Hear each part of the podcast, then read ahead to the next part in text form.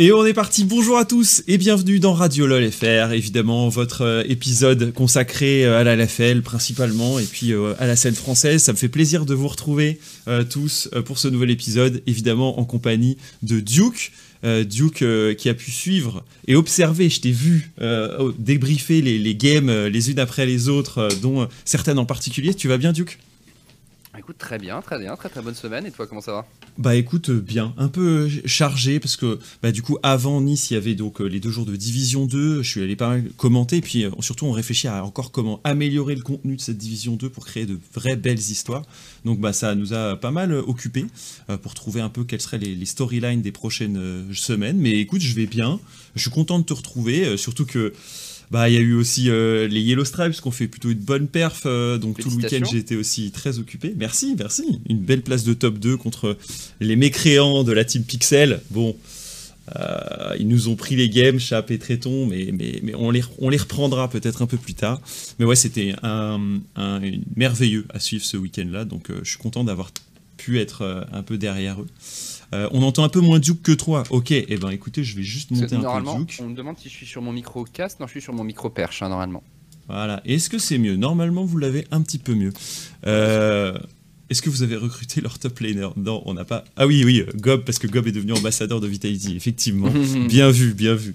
Euh, non, a priori, euh, ce n'est pas un transfuge ni un transfert. Il reste euh, pour l'instant dans, la team Pixel. écoutez, Radio LOL, c'est évidemment l'occasion de débriefer les, les, deux journées qui se sont passées à Nice et on va revenir en détail sur les équipes, sur les semaines incroyables de certaines équipes, peut-être moins incroyables pour d'autres équipes. On verra si le buff on stage a servi ou pas. Ça, c'est un des sujets évidemment dont on va parler. On vous attend euh, en vocal avec nous. Pour ça, c'est très simple, point d'exclamation Discord, et vous pouvez amener n'importe quel sujet. Vous l'avez vu, en plus, on n'a pas d'invité cette fois-ci. On le fait ensemble euh, avec vous, et puis ça nous permettra de s'étendre un petit peu sur certains thèmes qu'on n'a pas toujours eu l'occasion euh, de, traiter quand on a des invités avec qui on discute de sujets en particulier. Quand on a GoTo, bah forcément, on va parler un peu plus en détail de coaching, de management, de performance, etc.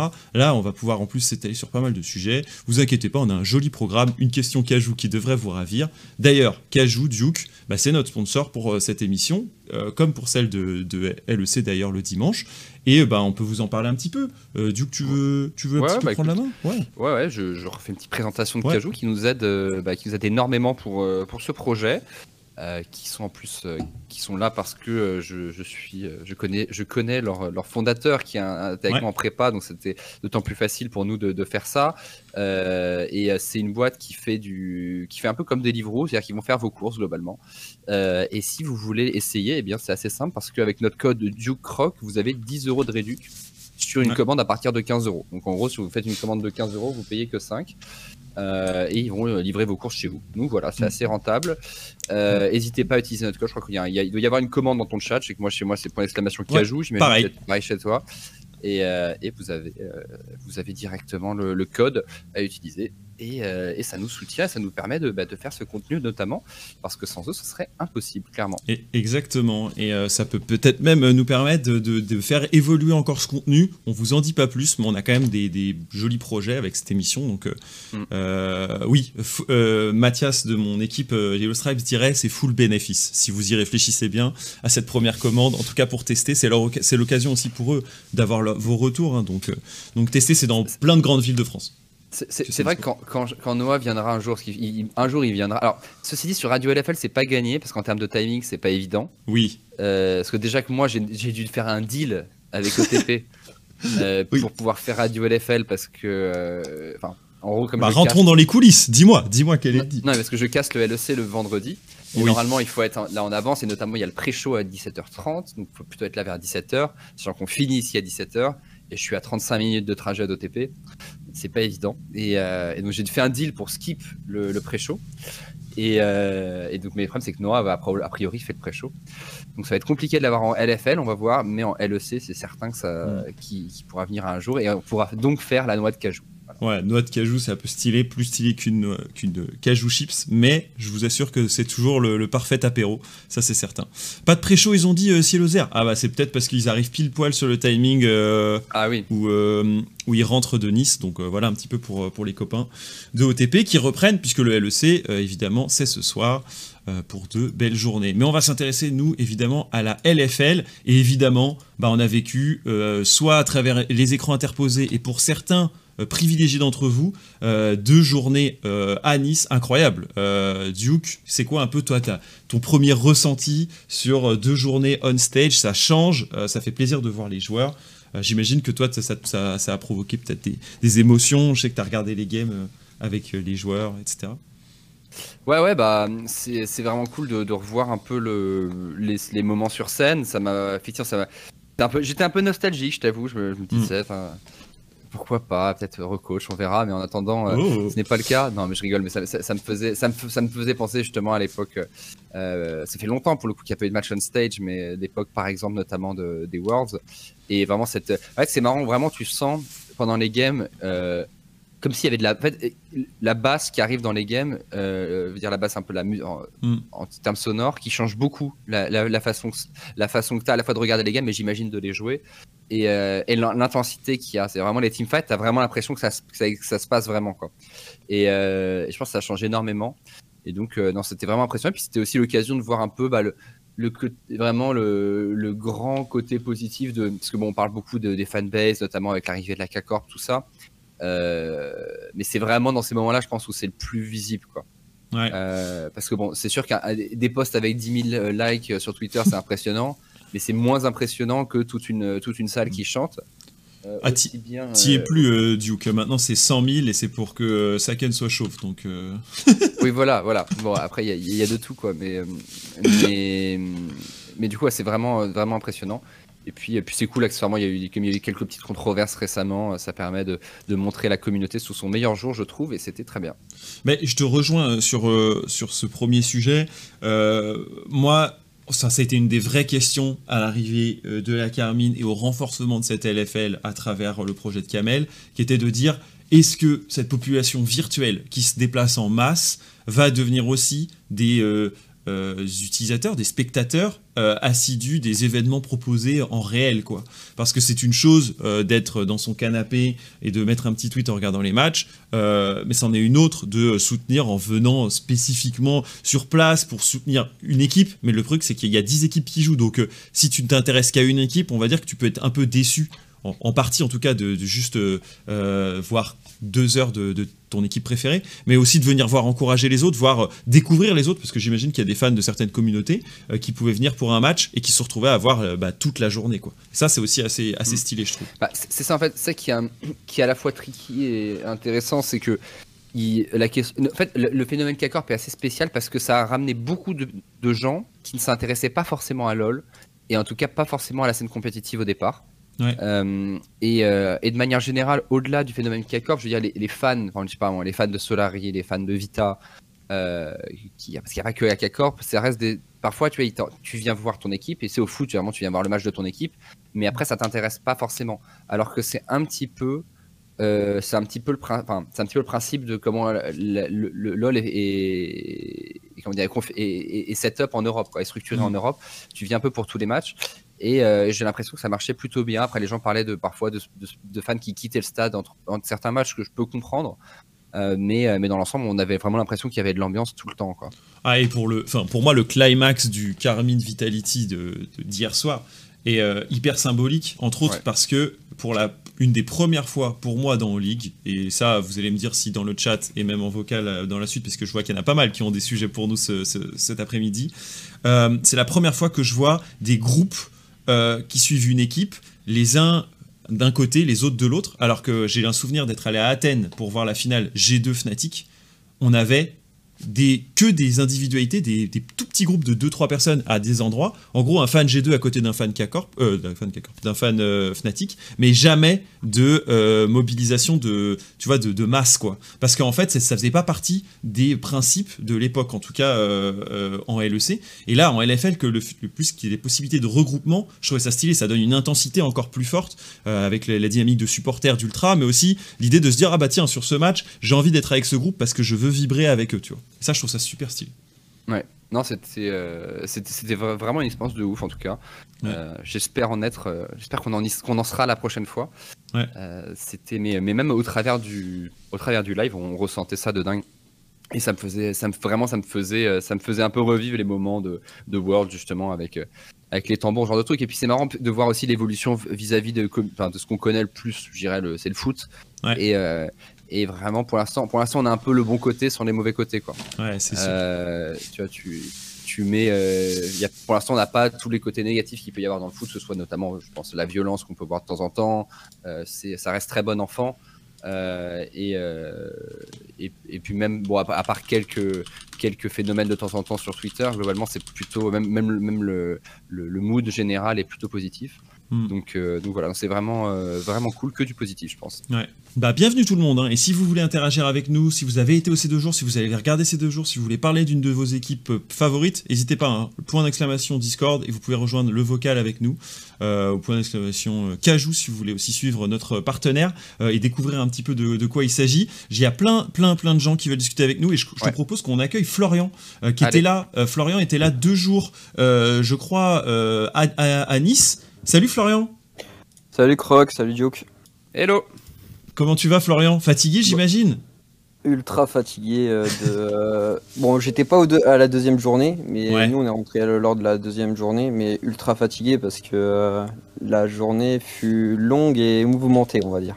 Et oui, donc toi Florian, tu es euh, CM de l'équipe Easy Dream, d'ailleurs qui a joué, je vois Sixen qui est dans le chat, salut Sixen, et qui a été commenté par Sixen d'ailleurs, un, match euh, du coup d'exhibition on pourrait dire pour me présenter aussi la Div 2. Comment t'as ressenti toi justement euh, cette, ces deux journées? Est-ce que c'est quelque chose que tu avais l'habitude de faire? Est-ce que c'était une première pour toi Florian? Bah c'était pas la première parce que j'avais fait celle de X l'année dernière avec Easy euh, tu parlais des groupes ultra, euh, ils y étaient déjà euh, à cette période. Oui, oui, bien sûr. parce que même c'était beaucoup plus impressionnant dans la salle de X, parce que la salle était beaucoup plus petite, elle faisait que 800 personnes, là elle faisait 2000. Ouais. mais c'était beaucoup plus impressionnant parce que c'était vraiment. ils étaient beaucoup plus regroupés. Mais sinon, à, à, à Nice, c'était vraiment quelque chose d'impressionnant. Surtout nous, on, avait on a commencé à jouer à 16h. On pouvait entendre les supporters à l'extérieur parce qu'on avait une petite salle, euh, une petite salle à, part euh, derrière la scène où on pouvait euh, regarder le match avec le staff et on pouvait les entendre de l'extérieur et en même temps on pouvait les entendre dans la salle. Alors ce hmm. qui était un truc assez assez cool en termes audio quoi. Mais bah, j'imagine. C'est quoi un peu ton ton étonnement, ta surprise, ou on pourrait dire euh, ce qui t'a le plus marqué, toi, dans, ces journées de, Nice? Euh, Je pense que c'est. Euh, bon, il y a eu, une, on va dire, le moment où il y a les joueurs K-Corp, ils sont rentrés la première journée. Durant l'interview de Memento, si je me trompe pas, il y a eu une petite, un petit truc sur Twitter, mais moi j'ai trouvé ça extraordinaire, l'entrée des joueurs K-Corp vraiment. Parce qu'il y avait euh, ce truc où, euh, si tu veux, ils sont rentrés, c'est comme si tu étais dans un stade de foot mm. et euh, ça explose directement. À l'entraînement, quand les joueurs dans, dans, un stade de foot, ils rentrent sur le terrain, c'est la même chose. Exactement. Exactement. Mm. C'était le truc, tu sens la ferveur, tu sens que les, les, mecs ils sont, ils sont là pour, encourager leur équipe. Même pendant même pendant notre match, quand ils sont rentrés, ça déjà ça, ça chantait euh, pour K-Corp, c'était un truc, mais tu te dis, mais à un moment donné, euh, il faut, ils, vont, ils vont perdre la voix avant le match, carrément. ouais, donc ça, ça t'a impressionné. J'avoue que nous, depuis euh, nos écrans, du coup, on a ressenti aussi cette, tout de suite cette ferveur au point que ça bloque l'or dans ses interviews et ses questions. Mmh, je, je vois Memento en train d'essayer de se dire, attendez, il faut que je parle ou que j'applaudisse mes joueurs derrière moi, quoi. Euh, non, non c'était, euh, on, le ressentait clairement. Et euh, d'ailleurs, je me demande, Alors, est parce qu'on parle beaucoup de la CACORP, est-ce que, quel est le, enfin, quelle, quelle, serait la proportion que tu estimerais de, de, de fans CACORP ou de fans affiliés à d'autres équipes? Parce que je pense aussi qu'il y a des gens qui sont juste là en mode spectateur sans être particulièrement fan peut-être.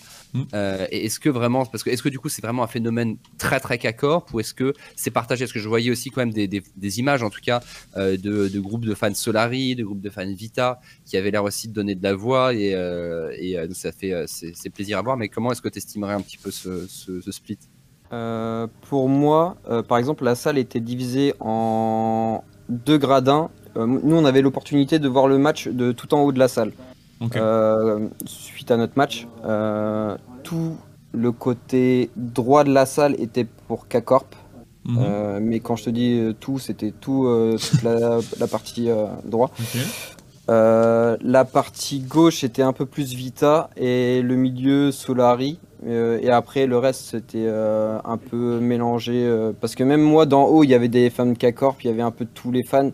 Et dès que tu avais les matchs, euh, même le CACORP, si tu veux, ça, il y avait des fans un peu partout parce que, euh, si tu veux, les mecs ils, dansaient, ils chantaient, euh, donc mm. je peux pas dire la proportion. sur les 2000, je pense qu'il y en avait facile 1500 quoi. Ok, nice. C'est beau, hein. c'est incroyable. Et toi, du coup, Florian, t'en retires quoi de cette expérience? J'imagine que bon, toi, tu peux te dire, tu, peux te dire chanceux euh, d'y aller avec une équipe qui a joué euh, un match, euh, on va dire juste avant la journée de LFL, mais j'imagine que tu espères que ça arrive également en, Div 2. Ouais, franchement, ouais, j'espère que ça va arriver en Div 2. Bon, après, je sais pas si la salle sera remplie autant, mais de, je pense qu'une petite salle de 200 personnes, 500 personnes, ça peut se faire. Mhm. Euh, après, ce que je retire, c'est que l'évolution euh, de l'e-sport est, est, en marche, je pense, au niveau, euh, au, niveau, au niveau de la salle, en fait, ou au niveau des stades. Je pense que bientôt, on pourra facilement remplir des, des, scènes type l'arena de 15 000 personnes facilement, quoi. Hmm. La U Arena, c'est ça C'est la... C'est la Nanterre? C'est c'est Nanterre, non euh, Défense, quoi euh, Ouais, celle-là, elle est à 40 000, je crois. Mais ah, euh, des, des arénas, si tu veux, de 15 à. Même des stades de foot où tu as des 15 000, je pense que dans un an ou deux, c'est facilement remplissable pour, pour certaines équipes, quoi. Hmm. Bah, je, pense qu'on a déjà, on a déjà rempli pour du LOL. Moi, je parle en France. Hein. Ouais, ouais, mais on a déjà, on a déjà rempli Bercy. Donc, ça, c'était pas pour, donc c'était pour les Worlds, mais je pense honnêtement, que. Euh, enfin, moi, je pense que ce serait pas si difficile à remplir. Il faut une finale de. Le... Après, le problème, en fait, c'est que si tu fais en amont pour une finale, tu sais pas quel, quel va être le finaliste. Euh, mais moi, je pense typiquement un match, un gros match de la K-Corp, euh, imaginons en finale du Master ou de finale de LEC, je pense que tu peux tranquillement remplir Bercy. Hein. C'est, je pense pas que ce soit. Ah oui, je pense, je pense aussi. Mais, mais la question, enfin, ce qui va être intéressant, je pense que pour l'instant, c'est très bien qu'il y ait K-Corp, mais ce qui serait sympa, ce serait d'avoir.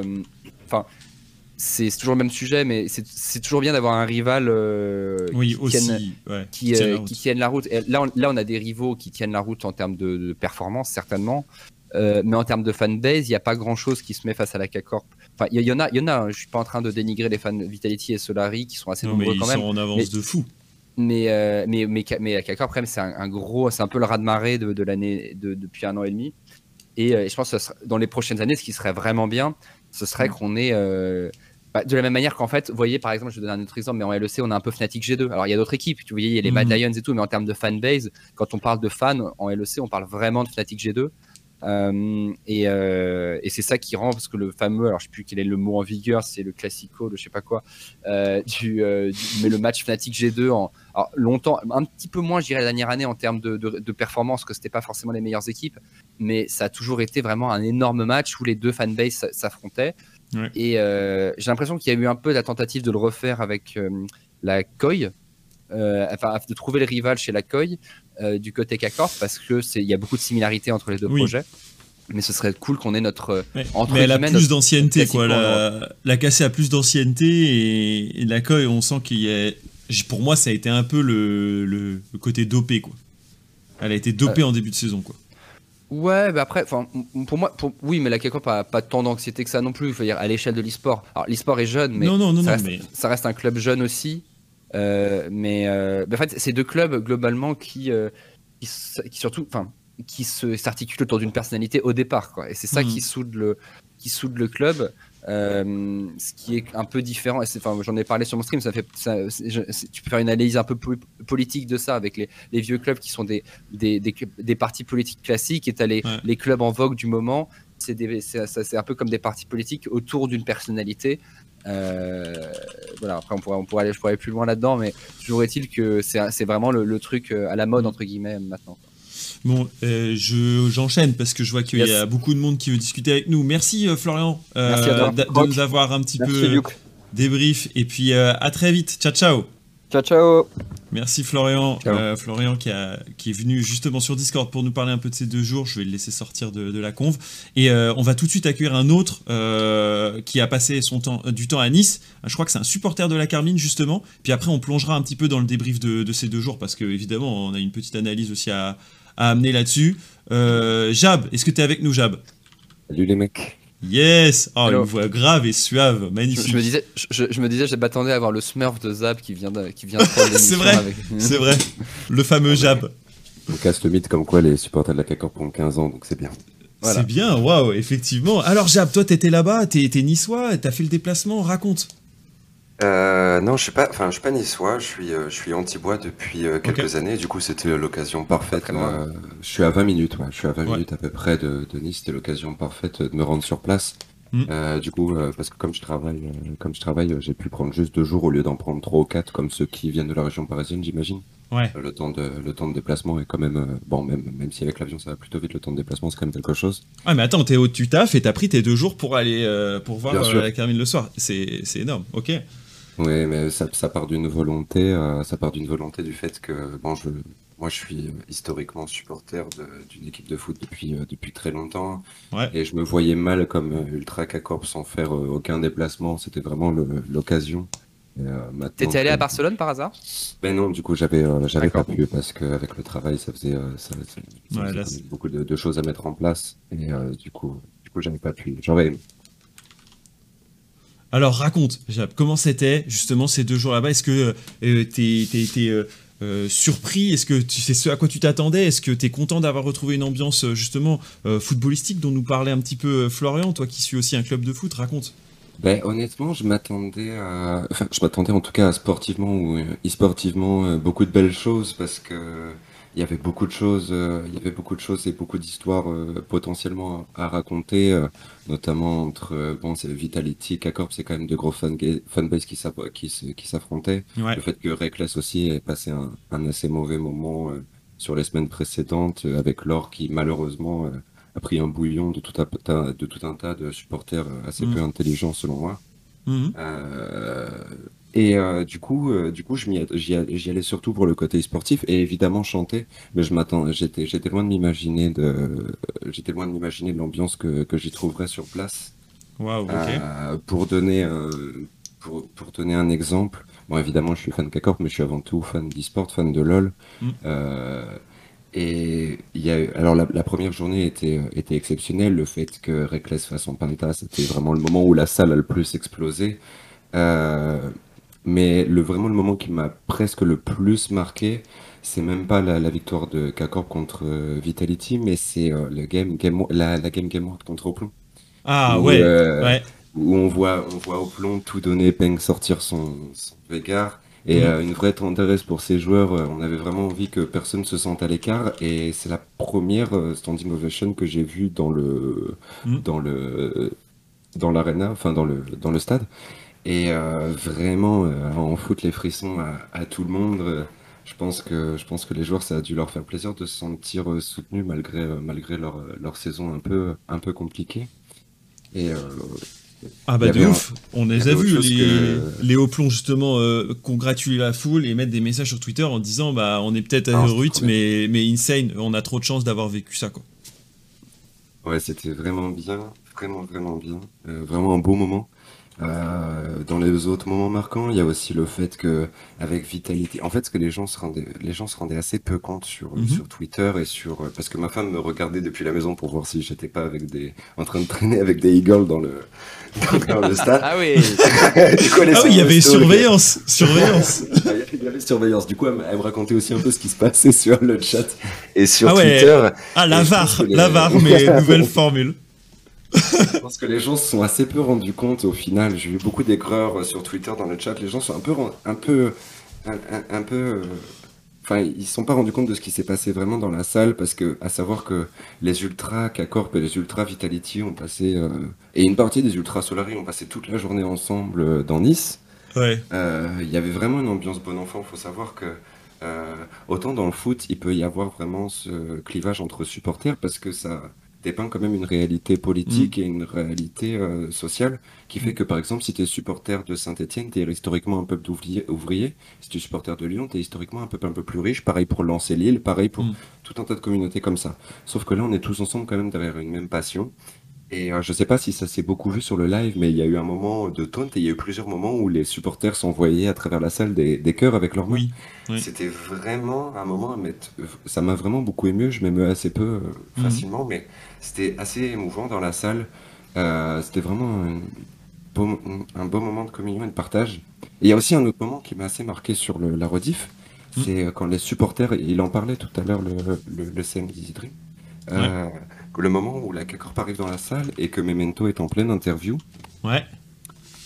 Genre, personne comprend ce qui se passe dans la salle à ce moment-là. Genre, il y a vraiment comme une ferveur qui prend toute la salle, peu importe qu'on soit fan de quoi que ce soit. Et je veux dire, il y a Reckless, pour la plupart d'entre nous, qui spawn euh, pour la première fois devant nos yeux.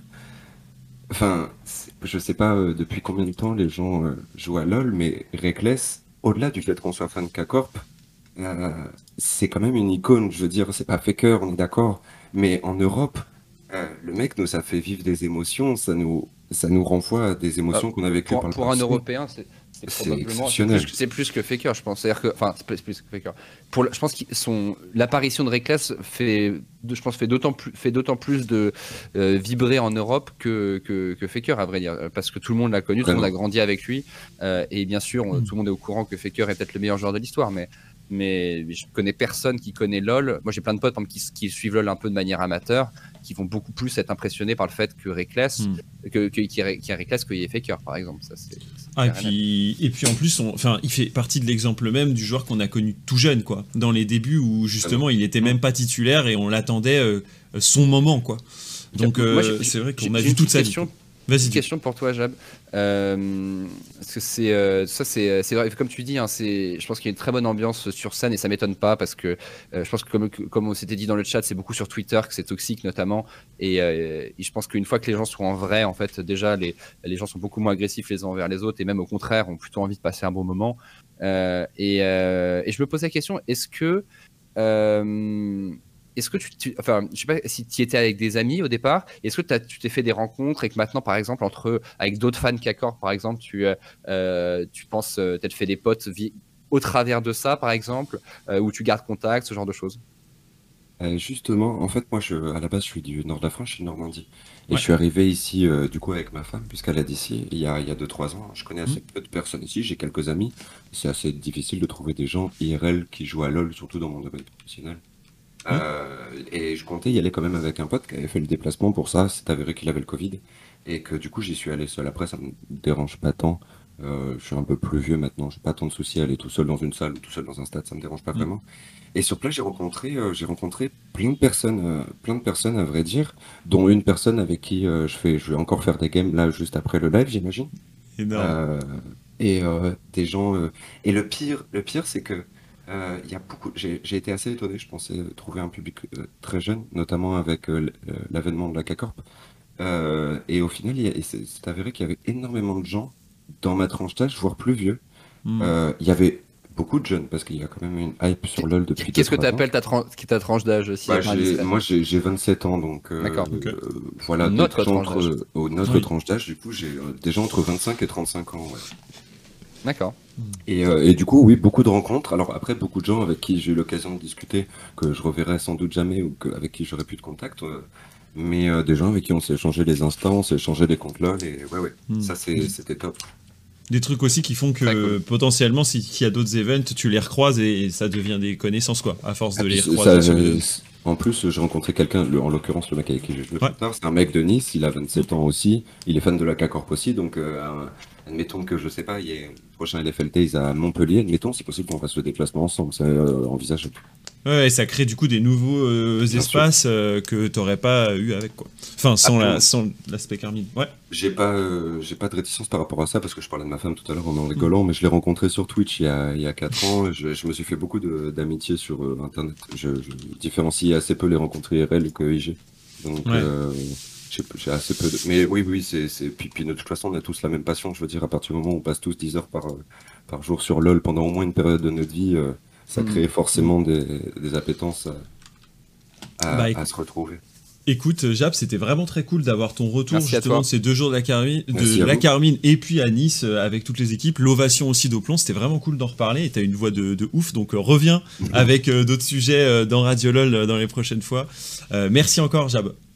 Euh, juste un, tout un, dernier petit truc parce que justement je voudrais débunker ça. Euh, j'ai vu beaucoup d'interrogations sur mes mentos au moment où les, les joueurs K-Corp arrivent. J'ai eu l'occasion de, de, le rencontrer absolument par hasard. Ok. Euh, J'étais en train de fumer une clope et il y a un mec à côté de moi qui passe un coup de fil, il raccroche au moment où je finis ma clope et je vois que c'est Memento. Du coup je discute un peu et euh, modestement au nom des fans de K-Corp je m'excuse de ce moment-là et, en fait, le mec, il m'explique qu'il n'y avait aucun souci et que lui aussi est fan de Reckless et que quand il se retourne pour applaudir, c'est pas pour euh, faire partie de, de, de la mouvance, c'est parce que lui aussi, il est ému par le fait que enfin, il voit Reckless euh, arriver en compétitif euh, dans le même monde que lui. Il est, il est assez ému et, le mec était grave bon délire. C'était hmm. c'était vraiment très simple. Memento qu'a connu Duke aussi, donc justement, non, on lui en parlera. Merci Jab, merci d'avoir été avec nous. Merci à toi. Bonne fin de live, merci beaucoup. Ciao, ciao. Euh, voilà, ça c'est exactement le genre de truc euh, aussi que je suis content de partager avec vous. Alors les événements offline euh, amplifient ça, Duke, mais c'est un peu aussi ça l'idée de la radio libre, c'est aussi donner ses envies, ses émotions et ses ressentis après des games. Et c'est évidemment encore plus facile d'avoir des ressentis quand il y a, y, a, plein de gens autour de toi qui fêtent ou qui bah, sont déçus des défaites de leur équipe favorite. Et c'était vraiment beau. Merci Jab et non pas Yaboutine. Donc vous avez vu au niveau de la voix, ce n'est pas. Comme quoi Los Angeles Nice en, une nuit. Hein. Ouais, c'est possible. Hein. Le tout en étant anti-bois. Voilà. Mais ce n'est pas euh, une nouvelle mouvance euh, de gens qui vont dans les rues pour manifester. Euh, ok, on enchaîne parce que on a pris un peu de retard évidemment sur notre planning et on sait qu'à 17h on doit partir. Alors, il est 16h02 et je veux qu'on plonge un peu sur les matchs. est, quels sont les, matchs sur lesquels tu veux qu'on revienne un petit peu ensemble, Duke, sur la semaine? Euh, Moi, j'ai la sensation que il faut absolument qu'on parle du Vitality cassé. Je veux absolument qu'on entende parler un petit peu de Solari sur cette semaine. Puis après, on fera mhm. peut-être un débrief équipe par équipe parce qu'on est quasiment à la moitié du split, en fait. À une game de la moitié du split.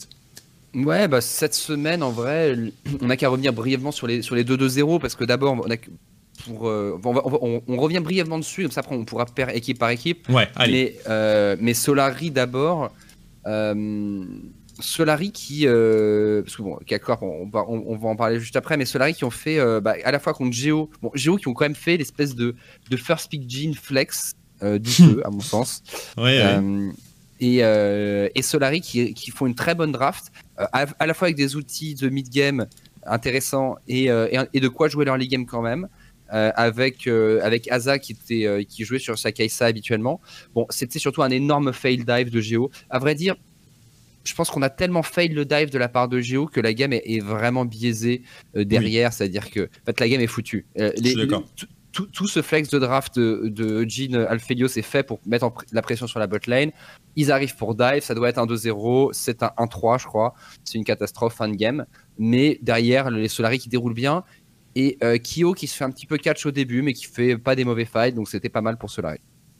Ouais, ça, je... bah, d'ailleurs, du coup, Solari, puisqu'on les a, on, il récidive avec le match de LDLC, qui est un, un beau match euh, que tu as en plus débrief ce matin. Moi, ce qui m'a plu dans ce match euh, Solari-LDLC, c'est la façon dont ils ont pu installer à partir du, du mid-game, après quelques bonnes opérations de premiers objectifs, le regroupement, je les ai trouvés bons. C'est surtout la capacité à faire un peu un jeu faux lent. Euh, pour que leur Cassadin hit 16 vite, et euh, qu'ils se permettent avec la Irelia d'avoir, euh, on va dire, la, top compo. Euh, et en fait, les LDLC n'ont pas trouvé les options qui, en mid-game, pouvaient leur permettre de prendre suffisamment d'avance.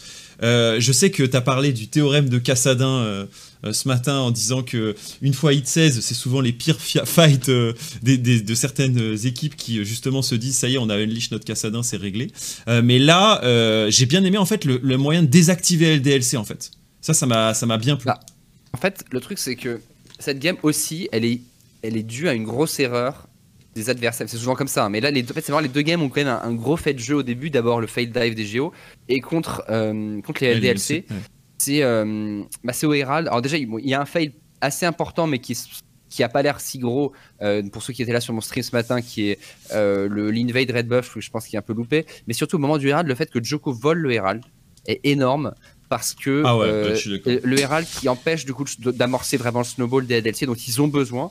Et du coup les LDLC n'arrivent pas à amorcer le snowball. Euh, à l'inverse les Solari eux s'amorcent un snowball alors qu'ils doivent, ils doivent plutôt être derrière.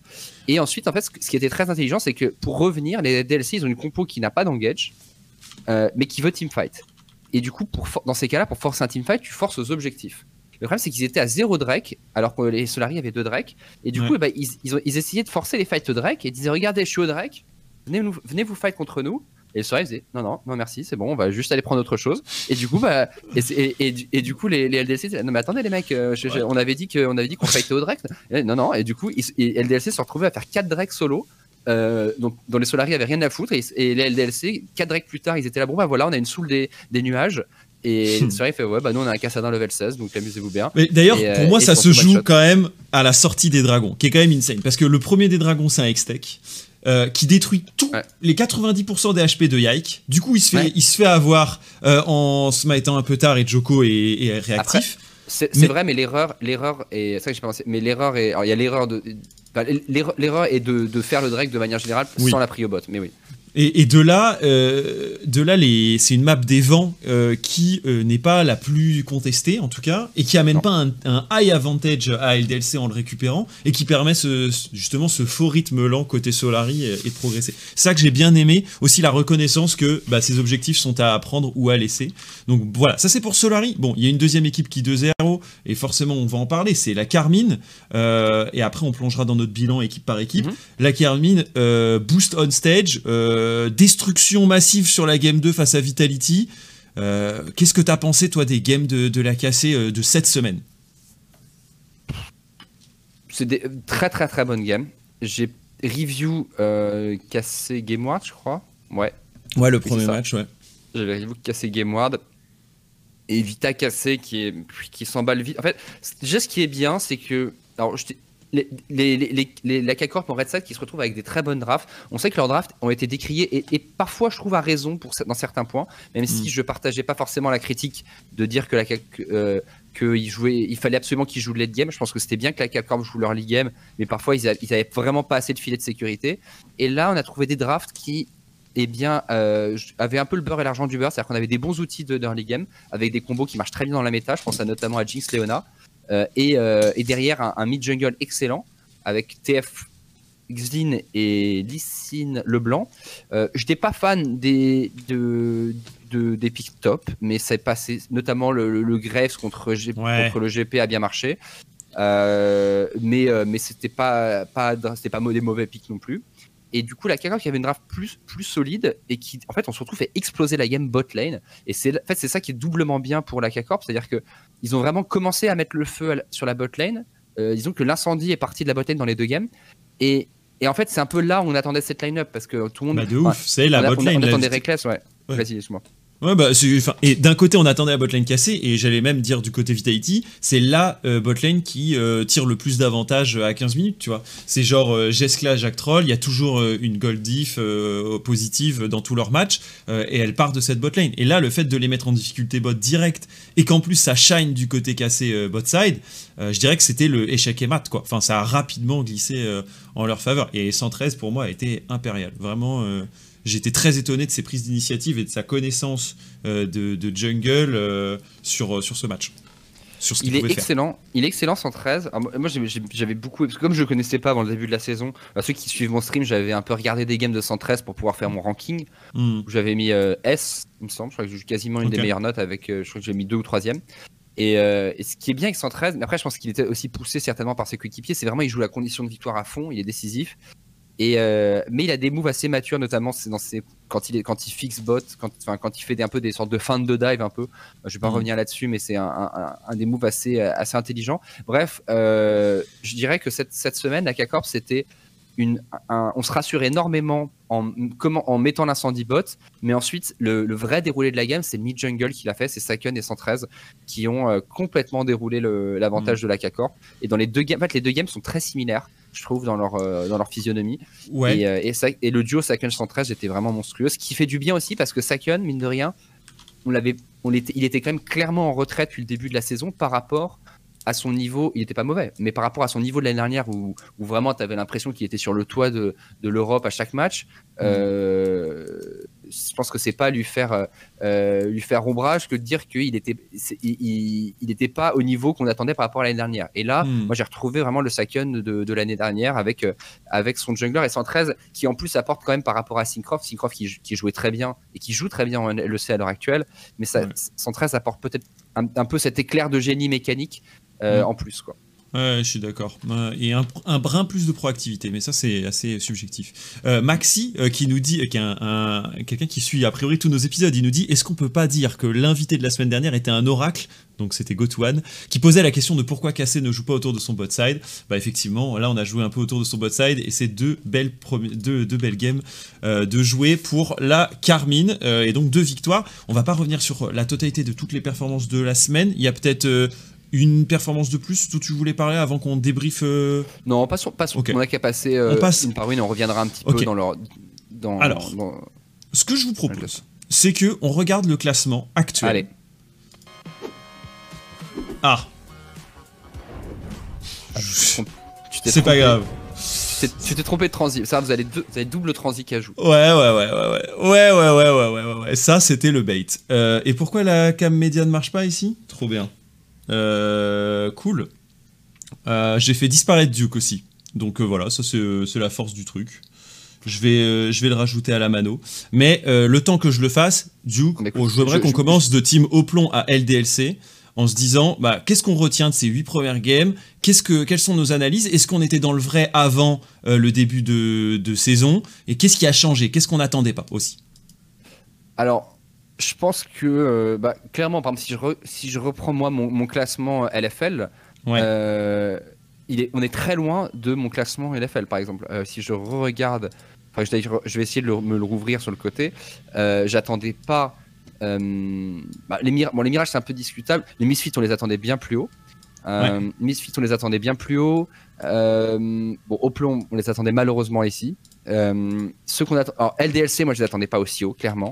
Euh, C'était pour moi la line-up la plus flip. Euh, et Solari, Solari, moi je les avais mis sixième, ils sont 4 pour l'instant. La déception, c'est Misfit Gameward et la surprise, je dirais, LDLC, Mirage d'une certaine manière et Solari. Ouais, je, bah, je peux que être euh, d'accord avec toi, mais si on plonge. Enfin, j'attendais. Ouais, LDLC CEO, c'est quand même pas ce qui était prévu. surtout, surtout que c'était, on va dire, mes prédictions de l'année dernière et que je m'étais largement révisé. Euh, et c'est vrai que euh, moi. Enfin, je savais que Missit ce serait en galère. Mais je savais pas exactement à quelle place il serait. Et au final, euh, bah, il se retrouve un peu dans ce ventre mou 4-4. Mm. On va voir un peu ce que ça donne, mais faisons, faisons peut-être équipe par équipe. Ouais. C'est après on me dit effectivement K-Corp, oui, mais K-Corp on a pas mal parlé. Ouais. K-Corp déception, mais à côté de ça, moi K-Corp j'ai un Mais peu. réception. Maintenant, J'ai un peu, un peu un effet Vitality euh, chez K-Corp, euh, vous voyez, qui ont commencé en 0-3 en LEC et qui reviennent bien. C'est-à-dire que tout le monde les attendait tout en haut du classement, comme Vita, et ils ont fait un mauvais début de saison. Je pense que c'est différent. Vita, c'est différent. Ils avaient juste une très mauvaise première semaine. Euh, K-Corp, je pense qu'ils ils se sont un peu cherchés. Mais, euh, mais les deux reviennent tellement fort que même, même s'ils sont sixième, moi dans ma tête en termes de niveau, ils sont déjà, enfin ils sont en haut quoi. C'est comme Vita en fait. Vita en LEC, ils sont, ils sont, ils sont, pas bien classés, mais moi je les vois comme une équipe top 2 déjà en fait. D'ailleurs, petit aparté, mais Carmine et Koi sont exactement au même type de score avec 4 victoires et 4 défaites, puisqu'on parlait tout à l'heure de Koi. Euh, du côté de la LVP. Euh, commençons par Team au plomb, puisqu'on part du plus bas. alors, Évidemment, euh, les superlatifs ne sont pas légion parce que c'est la dernière équipe. Euh, néanmoins, moi, euh, je découvre un mid-jungle assez solide. J'ai forcément... je dirais que c'est une des botlane les plus faibles, assez facilement. Et que ben, forcément, top lane, il y a tellement de clients, et je trouve que c'est peut-être la ligue des top laners, que c'est difficile pour Darlik de s'exprimer, tu vois. Individuellement, ils sont ok, ils sont bons, mais leur collectif répond pas toujours, ou en tout cas craque souvent en mid-game. Quoi. Ouais, donc clairement, clairement, c'est vraiment une équipe qui, euh, qui a du mal.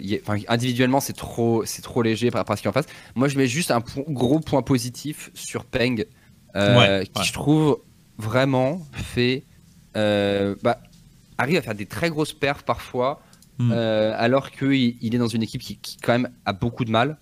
Euh, alors c'est pas pour euh, au passage c'est pas pour tirer sur l'ambulance enfin tirer sur l'ambulance avec les joueurs au plomb c'est pas des mauvais joueurs du tout. C'est juste que il s'avère qu'en fait cette année la LFL a recréé les Challenger Series en fait, quasiment.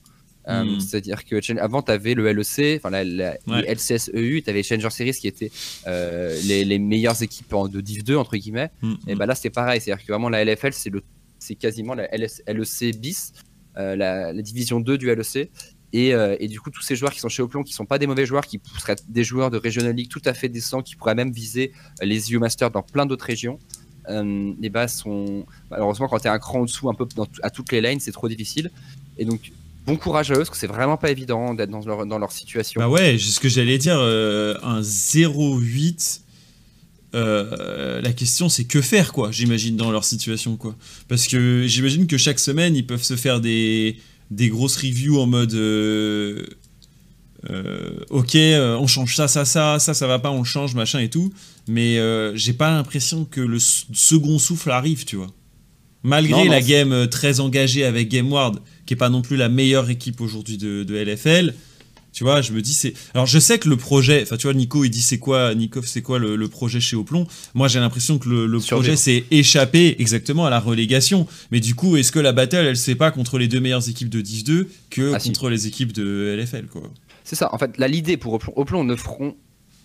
Enfin, globalement, ils le savent. Hein. Je pense que déjà leur score est, pas bon et, ils n'ont pas le niveau pour viser euh, playoff ou et encore moins. D'ailleurs, je pense que c'est déjà éliminatoire, non?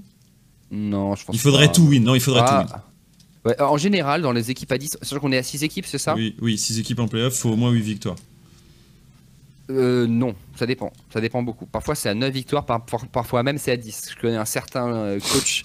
Euh, un, certain coach d'une équipe, euh, d'un coach français exilé aux États-Unis, oui, oui, qui a réussi une qui, a, qui, a, eu la malchance unique de ne pas aller en playoff en faisant 9-9. Hmm. Dont euh, on a entendu l'un de ses sbires, euh, le fameux Jap. On a entendu son Smurf tout à l'heure. et, euh, et, et, donc, non, ça dépend. En fait, ça dépend beaucoup. C'est-à-dire que plus tu as des locomotives qui se tombent en haut, oui. plus, moins tu as besoin de victoires. Parce qu'en gros, c'est hmm. comme si tout le monde. Par exemple, imaginons que tu as une équipe qui fait 18-0, c'est comme si tout le monde partait avec deux, défaites de base. Tu vois. Ouais, mais là, c'est pas le cas, parce qu'il y a déjà deux défaites pour LDLC. C'est ça, donc c'est quasiment mort pour Oplon de, de base. Euh, la question c'est est-ce qu'ils arrivent à garder une, euh, une cohésion et une dynamique qui fait qu'ils vont se battre contre... Parce qu'en fait le truc c'est quand tu t'es fait enhancher tout le split, tu arrives en relégation, en fait t'es une équipe de es une équipe qui perd. T'es juste tellement mm. habitué à perdre que tu sais même plus gagner. Moi ça me fait penser à l'époque où moi j'étais au PSG où il y avait les, il y avait les équipes en relégation d'Europe étaient complètement nulles. Euh, du, LCS. Et en fait, toutes les équipes qui montaient, donc on était, il y avait quoi PSG, Fnatic Academy, euh, Schalke, je sais plus qui. Euh, on savait déjà que qui que ce soit qui gagnait le, le promotion tournament, enfin qui, qui, se qualifiait pour le promotion tournament, allait rouler sur les équipes LEC. Mhm. Je précise, il n'y a pas de relégation au Spring Split, donc ce sera à la fin de l'année. Et effectivement, d'ici là, ils peuvent, euh, j'ai vu certaines fois dans des ligues ces stratégies, euh, acquérir des joueurs de la Division 2 euh, pour détruire les équipes du Summer Split.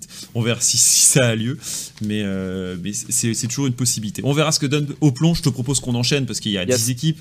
Donc Géo, maintenant, une Géo, c'est une équipe à 3-5. Qu'est-ce que toi t'en penses? Je vais te donner moi ma sensation, c'est que on essaye toujours de se battre et de win tout le temps leur game. Et du coup, si ça win pas early, c'est très tendu. Euh, Ronaldo, pour moi, est encore un peu en dessous. Euh, et même s'il y a des Sioux qui partent partout. Et après, j'aime, j'aime bien la synergie Enja et Karim, mais je la trouve pas renouvelée non plus. Tu vois. Ouais. Voilà un peu ma, mon débrief. Je pense que les Géo, c'est terrible, mais je pense qu'ils sont. Enfin, je pense que c'est une équipe qui pourrait. Là, elle est en 3-5 euh, ils, pourraient faire quasiment les mêmes games, ils pourraient aussi bien être en 6-2. C'est-à-dire que. Euh, enfin. toutes ces équipes sont archi serrées. C'est vraiment l'équipe pour moi qui a tiré la courte paille à chaque fois sur des games qui sont toutes serrées, qui se jouent sur le fil et que Géo finit quasi beaucoup par perdre. Euh, moi, je les pense vraiment. là, on les voit 9 Beaucoup de choix early, tu vois, par rapport à d'autres équipes qui sont plus en mode euh, c'est pas grave s'il y a quelques erreurs early, euh, on gommera ça sur le mid-late et nos teamfights. Géo, j'ai l'impression que si le move 4 à 4 bots ne passe pas, fin de game, tu vois. C'est vrai, c'est vrai, mais je pense que c'est tout à leur honneur. Et, et, ce qui est terrible, c'est que ça peut leur coûter les playoffs. Mais je pense que du coup, euh, enfin, je pense qu'en termes de niveau de jeu, en gros, ils sont pas derrière les autres. C'est-à-dire que euh, ils sont pas derrière des, des, Misfits, des Game Ward. Euh, et, voilà, en fait, toutes ces équipes, pour moi, c'est ce qui est ouf. En fait, c'est que là, je, regarde, je, réalise qu'on est en train de parler de la 9 équipe. Ouais, ouais, et c'est pour ça quasiment tout et sont d'un niveau similaire, mais qui est pas forcément un mauvais niveau, vous voyez, pour de la LFL. Hmm. Ouais. Bon. Bon, il y en a certains qui disent je pense que Mersa est un meilleur joueur pour euh, jouer les early que Vander. Euh... Je pense que Mersa est bien meilleur que Vander de manière générale. Du coup, oui. Mais là, bah, justement, ça nous emmène à, à Misfits. Vous, voulez rajouter quelque chose sur Géo spécifiquement? Euh, Il y en a un qui dit Géo, c'est le cassé du pauvre. Euh, dans le chat. Bah, euh, si, je peux rebondir là-dessus, il y a eu une, game la semaine dernière, justement, ils ont, joué, ils ont voulu jouer full early contre une bonne équipe. Je crois que c'était contre Misfit première. Mm-hmm. Et pour le coup, c'est pas passé individuellement. Quoi. Genre, il y a eu trop d'erreurs individuelles. Et c'est là où tu vois la limite peut-être du roster, effectivement, face à des k qui, à l'inverse, vont trouver les outplays dans ce genre de situation. Donc voilà. enchaînement sur, sur Misfit, parce qu'effectivement, oui, on doit aller. Oui, oui, carrément. Misfits, euh, alors, Misfits, vas-y. Déception, peut-être. Tout cas, Déception euh, initiale, j'ai l'impression que ça commence petit à petit à. que le moteur commence à, chauffer. Euh, je pense qu'au début, c'est une line-up qu'on attendait énormément en termes d'individualité, notamment euh, Chayek est le maître des petits pas, euh, Tinks qui était super hypé, la botlane qu'on connaissait mais qui était du coup avec Vendeur cette fois, et, bon, et Irrelevant, je pense qu'il est quand même un downgrade par rapport à Aggressivo. Et je trouve que ça a mis pas mal de temps à, remonter, à monter, pardon. Alors, ils ont, ils ont fait un ce week cette semaine, ils ont perdu contre euh, Vita. Ouais, c'est ça. Mm. Euh, avec, euh, avec, une très très grosse game de Ziganda et je pense pas forcément la meilleure draft pour Misfit. Mais, mais dans l'ensemble, je trouve que ça commence à monter, et notamment à vrai dire. Et pourtant, je l'ai beaucoup décrié ce joueur. beaucoup décrié dans le sens où j'ai toujours trouvé un peu overhype. Et moi, Tinks, je trouve qu'il commence à être de plus en plus fort. Et moi, j'ai beaucoup aimé ces deux dernières semaines. Ouais. Et, et, voilà, donc moi, je me dis, avec un Tinks en forme, Misfit, ça peut commencer à faire peur.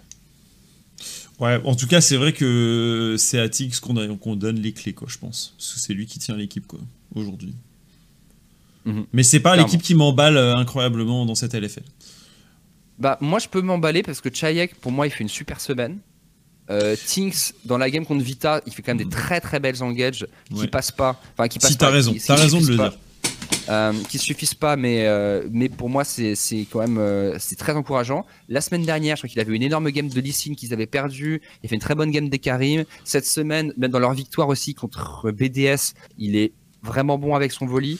Moi, moi, je dis attention, mettre une petite pièce sur Misfit si le duo Chayek. En fait, le problème de Misfit pour moi, c'est que je trouve Vendeur pas bon. Genre, honnêtement, je, trouve, mhm. je, trouve, que Vendeur est vraiment pas bon.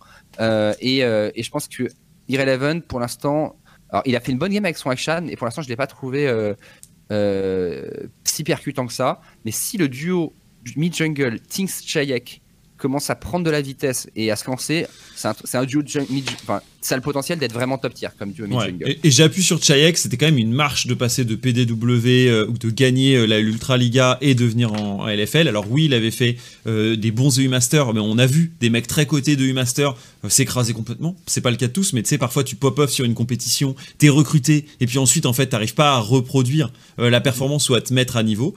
Et il faut avouer que je me dis pas euh, Chayek a rien à faire dans cette ligue. Loin de là, tu vois. En termes de mid laner, il amène euh, son stacking, quoi, tu vois. Moi, je trouve, moi, tu vois, euh, j'avais dit que j'avais été un peu déçu par de Diplex euh, par quand il est arrivé, un peu de la même manière, tu vois, le petit prodige très jeune qui m'avait pas convaincu. Je trouve qu'il il revient un petit peu mieux, mais c'est pas encore ça. Alors, sur sa deuxième année. Chayek, moi, pour ses premières games déjà, alors lui, il avait Chayek a peut-être un petit peu plus d'expérience, quoique non, ils ont toujours tous les deux fait un split avant. Euh, mm. moi, moi il, me vend, il me vend déjà un peu plus. Euh, tu mm. vois, dans, son style. Euh, je trouve qu'il fait quand même des, souvent des, des bonnes lanes. Là, contre Zico, par exemple, hier, euh, ou Chico, je sais pas comment, quelle est la meilleure prononciation, il, a été, il a été vraiment clean. il a été vraiment bon. Donc, il a, mm. notamment en lane avec victoire contre Oriana, ça s'est très bien passé pour lui. Donc, moi, j'ai envie, envie d'en voir plus de Chayak. On passe euh, à, GameWard pour pas euh, s'éterniser sur les équipes, vous le savez, on, essaie de respecter notre timing. Alors c'est une équipe qui est peut-être un peu plus dure à cerner, hein. il y a un topside show, on attend parfois un peu plus de la bot lane, euh, Akavan peut-être un brin inconstant, c'est quoi toi ta sensation GameWard euh, Moi c'est, voilà, les adjectifs je les ai donnés, parfois un peu d'inconstance, mais aussi parfois de très bonnes games, donc Chocolade melonique à ses pixels peut-être. C'est peut-être ça le cœur des solo lanes fortes pour moi, la Game Ward, c'est une, une, déception jusqu'à présent, mais qui reviennent pas trop mal. Euh, ils ont perdu du coup contre K-Corp ce week-end, euh, ce week-end, cette semaine, et, euh, et, leur autre match c'était contre Oplon. ils, ont, ils, ont, gagné, mais c'était, c'était pas un banger le match Game Ward Si c'était ça, c'était la game avec Veigar et compagnie. bah écoute, moi je dirais que, la, que Game Ward, ils, ont deux, ils, avaient, ils avaient deux soucis en début de split, qui était que Molani qui était pas bon dans les deux premières semaines euh, et que leur botlane non plus.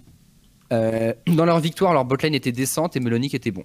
Et moi, je pense que ça passe, qu'ils peuvent jouer. Il faut qu'ils jouent topside avec Melonic. Melonic a été très bon ce week-end, à la hmm. fois avec son GP, mais aussi contre Cabo, à vrai dire. Euh, c'est-à-dire qu'il s'est retrouvé dans une, dans une game en counter pick horrible, JC Irelia, avec toute sa, toute sa team qui est en train de full lose. Et, il a très très bien tenu son match-up contre un des meilleurs top laners, si ce n'est le meilleur top laner de la ligue. Donc Melonic qui, avait fait mine une bonne game dans la tourmente. Euh, donc Game pour moi c'est une équipe full topside. Bot lane, je dirais pas qu'elle déçoit parce qu'on a, est pas très bonne quoi par, rapport à la compétition encore une fois c'est il faut toujours relativiser par rapport aux joueurs dont on parle mais moi j'attends plus du topside de Checo de Melonic à Caban quand même qui fait plutôt des bonnes games ouais carrément moi j'avais peur qu'il se retrouve tout le temps à éteindre les incendies et au final euh, je trouve qu'il s'en sort bien les smites euh, sont solides. De la part de Philippe euh, on enchaîne. C'est le, prénom d'Akaban Philippe? Ouais Phil. Philippe qui était en Div 2 l'année dernière après en, Prime League et puis aujourd'hui qui est en LFL et qui a fait une jolie interview et qui s'est fait clasher par l'heure aussi euh, ah, il a l'air sympa, je, connais, je le connais. Ouais, en vrai, il a énormément euh, changé, Phil, parce qu'il était très timide, je trouve. Et là, il est déjà en game, il l'est moins, et en plus hors game, je l'ai trouvé vraiment très bon. Du coup, euh, du coup, j'ai, je lui ai dit, il grandit si vite. C'était mon petit tweet d'hier. Mirage et Liandra. ah non, j'ai oublié Carmine ici dans notre liste. Donc Carmine d'abord et Mirage ensuite. Imagine, il est en train de parler de. Bah, Carmine Vas-y, commence, hein, commence. Euh, bah écoute, Carmine, bah, j'en ai déjà un petit peu parlé tout à l'heure, mais c'est un peu le win lane win euh, game euh, qui est exécuté, on va dire, sur, ce, sur ses premières arcs, les, les, premières games. C'est un jeu qui est un brin similaire à l'an dernier. J'ai évidemment été déçu du début de saison, euh, je pense que ça c'est assez classique, mais évidemment là le, buff on stage peut mon avis leur donner la position pour remonter euh, très facilement euh, le classement s'ils gardent cette même forme quoi. J'ai bien aimé le talk de Reckless, entre autres qui disait c'était très dur après le bootcamp de rejouer depuis chez soi. Je pense que ça affecte pas mal les joueurs qui n'ont pas vécu ça avant. Évidemment pour un Saken, pour un Cabo peut-être que c'était quelque chose d'acquis, mais pour euh, tout le monde, ça ne l'était pas forcément. Euh, pour un mec comme Reckless qui a vécu avec des staffs euh, dans un monde clos quasiment en continu, là, ça devait vraiment pas mal lui changer. Mais, mais moi, j'ai aucune peur que Carmine joue le haut, de tableau playoff ensuite, malgré leur 4-4, tu vois. Mhm. Moi, j'ai aucun doute effectivement là-dessus, exactement comme Vita. Et moi, je pense qu'il y a quand même eu des changements par rapport à la K-Corp. et je veux, dire 4 points sur la K-Corp. Ah, ok. sur ce qui explique que d'un coup, que, parce qu'il y a quand même une différence entre la K-Corp d'hier et d'avant-hier, qui, euh, on a l'impression, pourrait estomper euh, des équipes LEC de la même manière. Certainement pas toutes, hein, mais, mais pas mal. Mais genre, c'est vraiment. Avec, avec le buff du sixième homme, peut-être. C'est ça. Euh, et, et, la K-Corp d'avant. Moi, dirais 4 points. D'abord, on en parlait tout à l'heure des drafts. Hmm. ils ont trouvé un bon. Moi, j'aime bien leur idée de vouloir jouer leur Ligue mais effectivement, ils jouaient vraiment. Ils jouaient sans parachute, quoi, dans les premières semaines. et dans une méta où euh, bon, si t'as pas de parachute, malheureusement, euh, on le ressent très vite. Euh, et, là, ils ont trouvé un bon sweet spot entre avoir des outils en early game et un scaling avec une compo cohérente qui, a des qui garde des conditions de victoire. Première chose. deuxième point, la bot lane. En fait, j'ai deux points sur la botlane. Le premier, c'est que ils ont beaucoup joué avec Cabo, qui le rendait bien parce qu'il gagnait toutes ses lanes et ça marche. Mais, ça gagnait pas les games au bout du au bout du compte, ce qui est souvent le problème de jouer trop topside. Euh, là, ils ont plus joué bot. Et d'ailleurs, GoTo en parlait la semaine dernière, ça pouvait être leur porte de sortie, et ça, bien, ça a bien marché. Sauf que parfois, jouer, et c'est là où le troisième point arrive, euh, si tu joues bot mais que ta bot lane gagne pas sa lane ou qu'il se passe rien autour de ta bot lane, tu peux pas dynamiter leur game. Et si tu veux jouer bot en voulant jouer un game et qu'il se passe rien, bah autant jouer top. Parce que quand tu joues top avec Cabo, il se passe toujours des trucs. Euh, et, Oui, c'est euh, sûr. Mais c'était un peu une condition de victoire euh, à setup qui était pas évidente dans ce début de saison. C'est ça. Mais sauf que là, bot, cette semaine, dans les deux cas, et moi, en Terra, tu vois, je me suis toujours permis d'être, je dirais pas ultra critique sur mon stream envers lui, mais un peu sceptique sur la grosse hype qu'il y avait autour d'Antera. Euh, moi, je, trouvais que ça allait être très dur de, remplir les chaussures de Tarigamas. Et, euh, et, Antera, cette semaine, et eh ben, pour moi, il a vraiment fait un gros, gros, une grosse, grosse diff parce que euh, les, deux, les games, en fait, partent, je vous dis, l'incendie part de la botlane avec des gros plays qui se passent autour de la botlane et Antera qui, hésite, qui hésite pas. Et donc, cette fois, et du coup, ça rendait, rentable l'idée de jouer avec la botlane. Et, et, et la botlane qui a du coup complètement déroulé. Et le quatrième point, qui est pour moi le plus important de tout ça, c'est euh, Saken. C'est que Saken, alors moi je connais plutôt bien Saken, hmm. euh, et c'est un mec qui marche énormément à la motivation et, euh, et à son comment dire à, son feeling euh, du moment, tu vois, comment il est dans sa vie, comment il est dans son équipe et tout, et s'il est motivé, s'il va, il va tryhard, ce genre de choses. Et moi je pense que le vrai stage buff là, c'est Saken c'est que Saken, d'un coup, il ressent tout le. Tu vois, ça fait un an qu'il. je pense qu'il était un peu habitué à tout ça. Et là, d'un coup, il ressent tout. peut-être que je, me, je, me, je, mets des mots dans, dans, dans, dans sa. Ouais, dans n'est pas. Euh, un, peu à sa place, mais, moi, je le ressens comme ça, j'ai l'impression. Et que, et, euh, et que ça l'a complètement transcendé de ressentir ce, tout ça. Et qu'on a retrouvé, du coup, le Saken de l'année dernière, euh, super proactif, qui, qui, et qui, qui, vraiment prend la game à son compte et qui joue vraiment super bien. Et, du coup, on a retrouvé, et je pense que ça peut, ça, ça peut vraiment déclencher peut-être une, remotivation de, mm. euh, de Sakun, ce qui, euh, euh, qui, je pense, ne peut faire que du bien à la CACOR. Je pense que c'est le genre d'événement, effectivement, qui peut lui donner un boost et dont il a besoin en tant que joueur, tu vois. Et dans ces cas-là, heureusement que dans cette ligue, il y a la possibilité de faire des événements offline, quoi. Parce que qu'est-ce serait Saken si, justement, on n'avait pas ce genre de, buff, tu vois, sur une saison? En tout cas, l'énergie est peut-être bah, abusée différemment surtout sur cette deuxième saison, parce que le truc, il faut bien voir que c'est qu'il a, enfin, mine de rien, il a déjà tout gagné l'année dernière, lui. Euh... Bah oui, c'est ça. Mais il est, lui, il le dit même en interview hier. Il dit, euh, on va faire le back to back to back to back, parce que justement, euh, je pense que de le dire, c'est un peu cathartique, quoi. C'est se dire, maintenant, je me suis engagé et c'est maintenant que tout commence. Hmm, c'est ça. Euh, je voulais revenir sur un truc de Antera, mais, mais, parce que j'ai eu je me suis rappelé en fait euh, des débuts d'Antera chez Yukam, où Yukam qui va faire une saison de ouf, hein, malgré, euh, euh, enfin, malgré les débuts, tu vois, il arrive au Summer Split euh, à la moitié de saison en Terra, ils vont finalement jouer un quart de finale contre la Carmine aux, EUM alors que rien ne leur était destiné.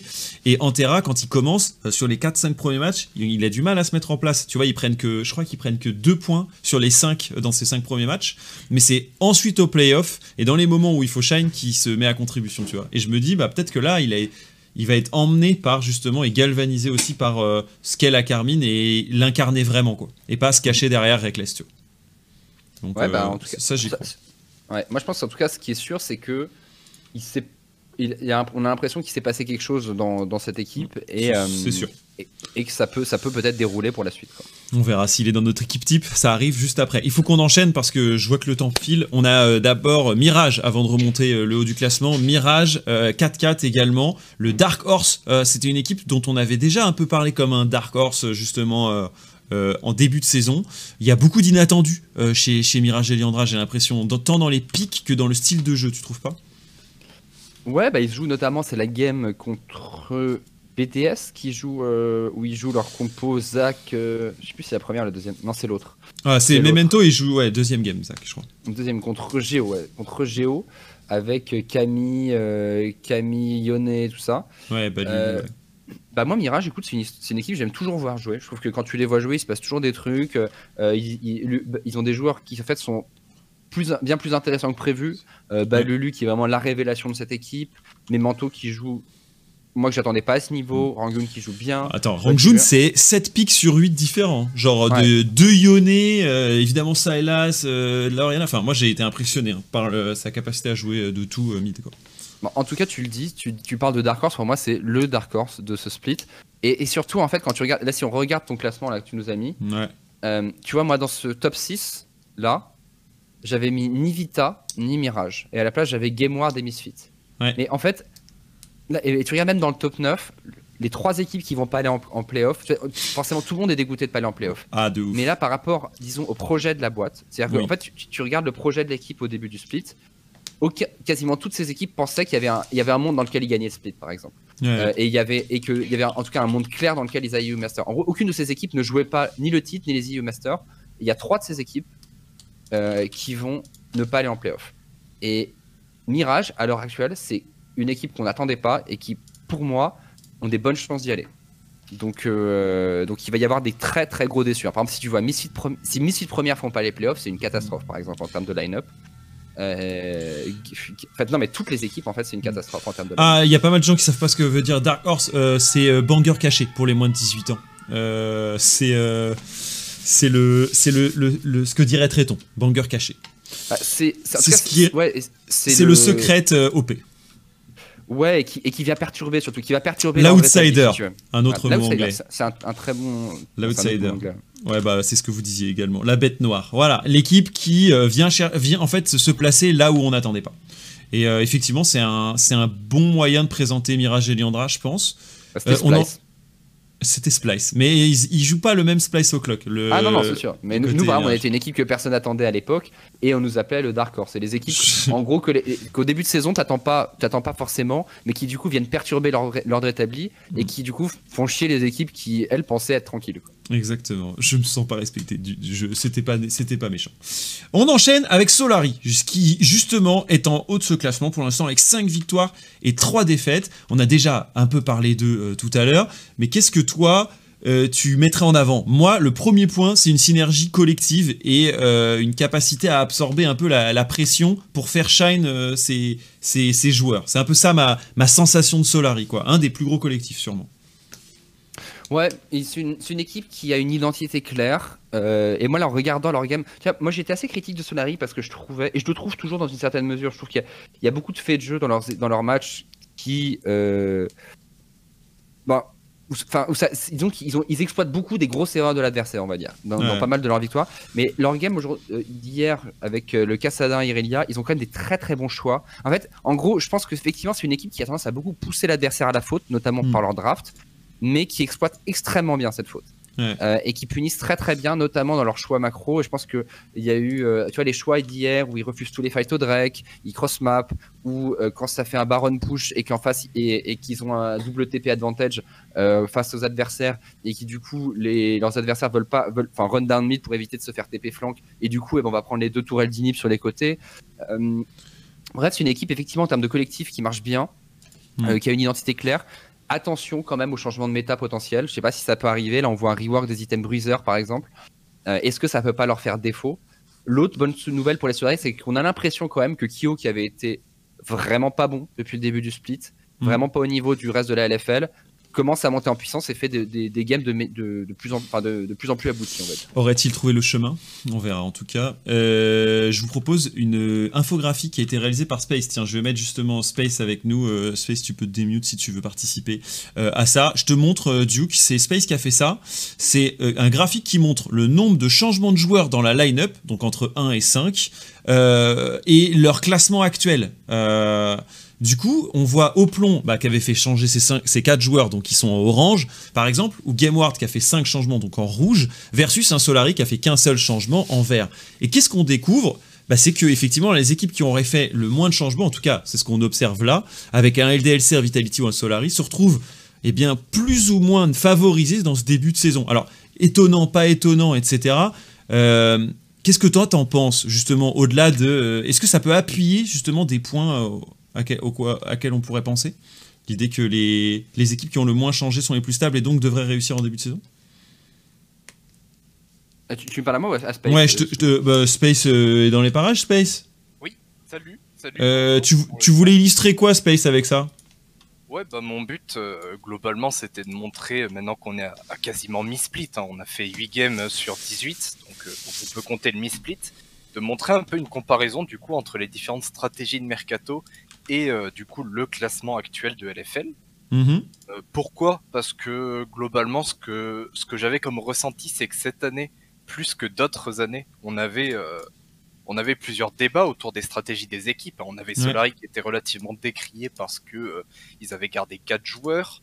On se posait beaucoup de questions sur le, fait que GameWard change toute sa line-up, etc. Donc, donc c'était sujet à débat vraiment les stratégies de mercato. Et justement, bah, comme tu le montres sur le sur le sur euh, le visuel, bah je trouve en tout cas que euh, que ce qui ressort, c'est que la stabilité globalement en early season a relativement payé. Je sais pas ce que vous en pensez, si c'est mhm. euh, pour vous logique, si c'est peut-être même le fruit du hasard ou, ou le fruit du travail forcément, mais à quel à quel degré, je sais pas ce que vous en dites mhm. vous. Bah, du coup, toi, ça fait sens pour toi? Oui, oui, je pense que ça, a complètement du sens de, voir le, que la stabilité marche en début de saison. La question est de voir à quel point ça va perdurer. Mm. Euh, c'est tout le sujet pour Solari en fait. C'est-à-dire que Solari, je pense qu'on les... moi je les voyais pas à, ce niveau-là, mais qu'est-ce qui est dû à justement l'avance qu'ils ont d'une année sur l'autre? Qu'est-ce qui est dû à la méta? Il faut qu'ils réussissent à maintenir ce rythme, clairement. Et, euh, euh, et, c'est certain que les nouvelles équipes euh, vont mettre plus de temps à, à, rentrer, à, revenir. Après, je pense aussi quand même que ça peut être un avantage sur toute l'année. Et c'est moi là que j'espère pour Solari, parce qu'à vrai dire, je, moi je trouve que je suis plutôt défenseur de ça. C'est que je pense que il y a certains automatismes que tu, tu peux acquérir au bout, au bout d'un an, tu vois, au bout même de plus d'un an. Et que cette avance, c'est pas forcément une avance qui va être intégralement comblée. C'est-à-dire que ça peut être une mmh. avance qui continue de consolider mais, euh, mais il faut qu'il qu taffe, euh, correctement. Quoi. Mais c'est clair que euh, c'est un bon avantage. Ouais, effectivement. Et comme le disent, je vois dans le chat, certains qui nous disent, bah forcément, le, classement il est hyper léger, c'est-à-dire que là, avec deux défaites de Solari, on les retrouve beaucoup plus bas avec le même euh, nombre de changements. Donc, euh, effectivement, il faut faire attention à ces classements, mais ça a permettait de donner une tendance. Donc, voilà, c'était intéressant de le partager. Oh, il faut pas oublier qu'il y a que deux victoires d'écart entre l'avant-dernier et le deuxième. C'est pour dire à quel point la ligue est stack. Genre vraiment, vraiment. Après, juste, j'ai vu dans le chat, il y a quelqu'un qui disait que c'est juste l'early season. Faut pas oublier que le classement dans la saison, ça compte vraiment dans les playoffs euh, LFL hein, pour le coup. Alors c'est pas aussi euh, aussi important que, que, dans un King of the Hill, mais c'est quelque chose qui comptera vraiment pour les playoffs. Hmm. Effectivement. Merci Space pour cette précision. Et on, nous, on, enchaîne Space parce que je vois que le temps file et on a encore l'équipe type, euh, la question Cajou aussi. Merci d'être passé et de nous avoir aussi présenté cette petite, euh, cette petite infographie. Merci. Allez, on enchaîne avec euh, ben, Vitality B, que vous voyez juste au-dessus de Solari. 5 victoires, 3 défaites. Euh, je sens qu'il y a une pointe de déception malgré leurs leur, euh, leur résultats, Duke. Bah, un peu comme K-Corp, mais, mais disons, dans le sens où moi je mettais vraiment K-Corp Evita, top 2 incontesté, incontestable. Euh, et sauf que la K-Corp m'impressionne depuis de plus en plus, alors que les Vita, j'ai l'impression que ça patine un peu. Euh, mais j'ai bien aimé leur game. Euh, enfin, oui et non, parce que, mais j'ai bien aimé leur game il y a deux jours. Contre, attendez, je veux pas dire une bêtise, contre Misfits, avec Ziganda notamment qui a été monstrueux. et après, contre K-Corp, je pense qu'ils sont vraiment manqué de respect dans la draft, c'est-à-dire que tu, notamment le, le first pick Corky face au TF, Hmm, ouais. et, et en fait il y a quelque chose qui se passe mal dès le début de la partie, avec euh, la botlane qui vient en couverture. Faut que je la regarde en détail, mais euh, la botlane qui va en couverture euh, et qui se fait un peu attraper pour pas grand chose. Ouais, avec le jean euh, Rakan. Entre autres, le- le- les mouvements de Jeskar avec son jean qui sont très mauvais. Ouais, c'est ça. Et le flash, il perd son flash sur cette action et ensuite c'est quasiment. Ils arrivent pas à match quoi. Et, euh, et c'est-à-dire quelqu'un qui dit ils perdent que contre des gros en plus. J'avoue, j'ai pas trop fait gaffe. Euh, Euh, On pourra regarder le calendrier. Ouais. Mais ouais, pour l'instant, en tout cas, je suis pas convaincu par Vita. J'ai l'impression qu'il y a effectivement des grosses individualités, ce que j'appelle la puissance de feu généralement, avec Ziganda qui, bon, qui parfois se fait catch, mais individuellement pour moi qui est très très bon depuis le début du split. Euh, Skins qui fait plutôt des bonnes games, c'est Diplex peut-être qui est peut-être un peu en dessous, et la botlane à vrai dire, qui a, qui a fait des bonnes games, notamment la game de Karma là récemment. Euh, mais pareil, tu vois, en 2v2, je les attendais peut-être plus percutants à la botlane. hmm. Donc moi le mid-bot, je pense que j'en attends plus de cette euh, line-up Vita euh, pour, euh, pour vraiment les voir. euh, bah, pour moi, parce que moi j'attendais dans ce split une finale Vita cassée avec peut-être une des plus, en termes de niveau, la meilleure finale de, de- qu'on ait vue en LFL de, de l'histoire. Pour l'instant, Oui. c'est c'est pas encore ça. Euh, rien à rajouter euh, et je te fais on nous fait enchaîner directement sur BDS qui va nous Attends, amener à regarde, je notre juste question leur défaite. Ils ont perdu contre. B- Oui, ils ont perdu contre BDS, Game cassé et Game World. et cassé. Ouais, bah effectivement, ils ont perdu les grosses équipes. Notamment, je pense, les défaites contre BDS et cassé sont assez sans appel. Euh, voilà. Une une équipe qui shine et qui nous a régalé la semaine dernière et qui a complètement dégringolé cette semaine, alors qu'elle était à 5-1 avant de commencer la semaine, c'est BDS. Euh, effectivement, il faut qu'on en parle. Euh, cette équipe pourtant fait un bon résultat overall sur ce début de saison, euh, en intégrant euh, à la fois des anciens euh, de, de LEC, mais aussi des joueurs récents, je- jeunes comme Cheo par exemple, qui fait plutôt une- un bon début de saison. On parlait de Peng tout à l'heure chez Oplon. Cheo, il s'intègre super bien dans le dispositif. Alors, ils s'intègrent super bien, mais moi, je trouve. Mais il stresse. je- je- il- moi, je trouve pas encore. euh, Je trouve que c'est un peu le point faible de l'équipe, pour être tout à fait honnête. Euh, Cheo, Hmm. euh, je trouve qu'il a des très très bonnes mécaniques sur les signes. Il y a aucun doute là-dessus. Ah, Mais ça, c'est Euh, cette semaine. Mais sur les autres semaines, moi, je l'ai trouvé vraiment bon.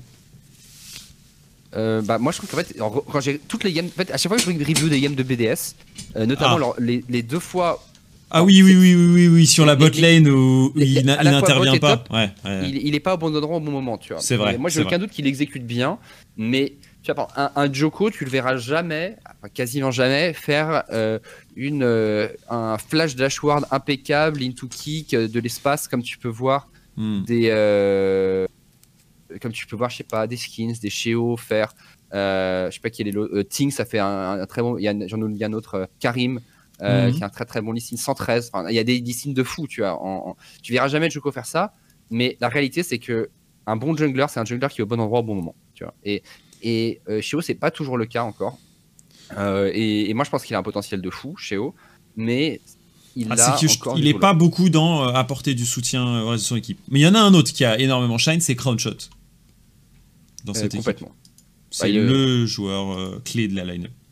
Ouais, il est. Euh... Bah, après, il est, il est. C'est comme beaucoup de joueurs, cela dit, euh, notamment ADC se split, mais il est cla- clairement euh, LEC euh, Mm. plus que ready. Enfin, c'est un vétéran LEC, et il est, et il est très bon, très driven. Moi, je veux juste qu'il reste concentré après cette semaine parce qu'il prend tellement ça à, à cœur que je veux. j- J'espère que, que ça va, ça va pas impacter, ça, ça va pas trop l'impacter.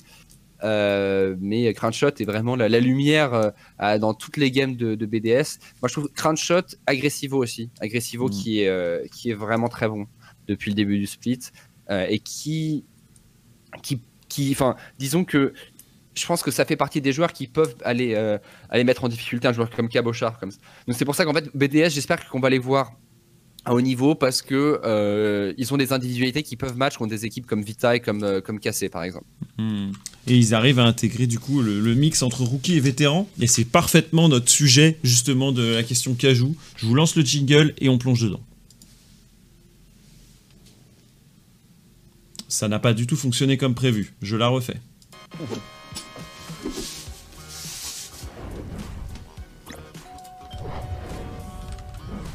Là on y est, là on y est, nickel. La question cajou, moment cajou, évidemment, euh, où euh, notre partenaire vous livre en 15 minutes vos courses. N'hésitez pas à aller checker l'application. Euh, elle est dans plein de, pas mal de grandes villes de France et ça vous permet, avec un code DuCroc, d'avoir une première commande avec 10 euros de moins, donc tester à partir de 15 euros d'achat. En vrai, c'est assez rentable et ça vous permet de tester l'appli. C'est des copains à nous et on est, on est bien content de les avoir à nos côtés. Euh, question qu'ajoute justement euh, dédiée à, ces rookies et ces vétérans qui peuplent cette euh, LFL. Euh, Est-ce que quelle est la meilleure des stratégies? Et justement, on, prend un peu, on tire un peu sur la corde. Est-ce qu'on doit plutôt être full rookie? Est-ce qu'on doit être plutôt full vétéran? Est-ce que on doit partir sur euh, l'un ou l'autre? Et justement, c'est la question euh, qu'on va se poser. Euh, Duke, qu'est-ce que j'ai oublié? Quand on me dit Croc, t'es le meilleur, c'est qu'il y a souvent euh, Anguille sous roche. Duke, euh, quel thème tu veux prendre? Enfin, quel est le- ton, ton... Je te laisse. je- moi, je laisse toujours la main. Moi. Ah, tu laisses la main. Ok. Eh bien, écoute, euh, je te propose euh, de prendre euh, le en une minute, essayer de te convaincre qu'il faut absolument des rookies en LFL et un max de rookies. D'accord. Donc ça, c'est toi, qui le. C'est- moi qui le, qui le prends et évidemment, tu prendras l'inverse euh, pendant cette minute. Et je pense Ça que le, le chat pourra voter. C'est très simple euh, je vais, être rapide dans mon explication. Je pense que la LFL a besoin de rookies parce que c'est la plateforme sur laquelle ils peuvent le plus grandir. Et on le voit d'ailleurs parce qu'il y a plein de rookies, à l'instar de, de Yike par exemple, euh, qui fait euh, un magnifique début de saison.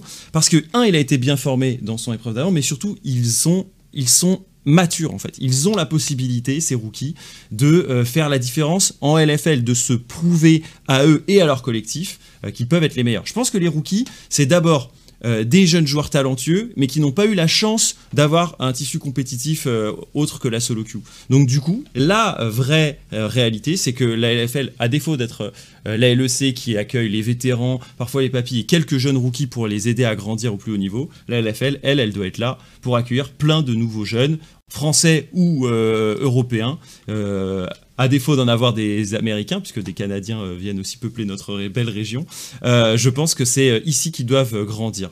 Donc j'essaye d'assurer la win, dit Panier, et je pense que les rookies sont l'avenir de la LFL. Très bien. Simple, efficace. Très bien. Euh, Eh bien, écoute, euh, je, te- je te laisse gérer Tu les timers par contre. hein. Oui, oui, oui, bien sûr. J'ai été peut-être même un peu long, j'en sais rien. Euh, non, 50, ça va à peu près. C'est parti, minuteur, let's go. Alors, rookie versus vétéran. Et bien, moi, je vais défendre les vétérans pour une raison simple.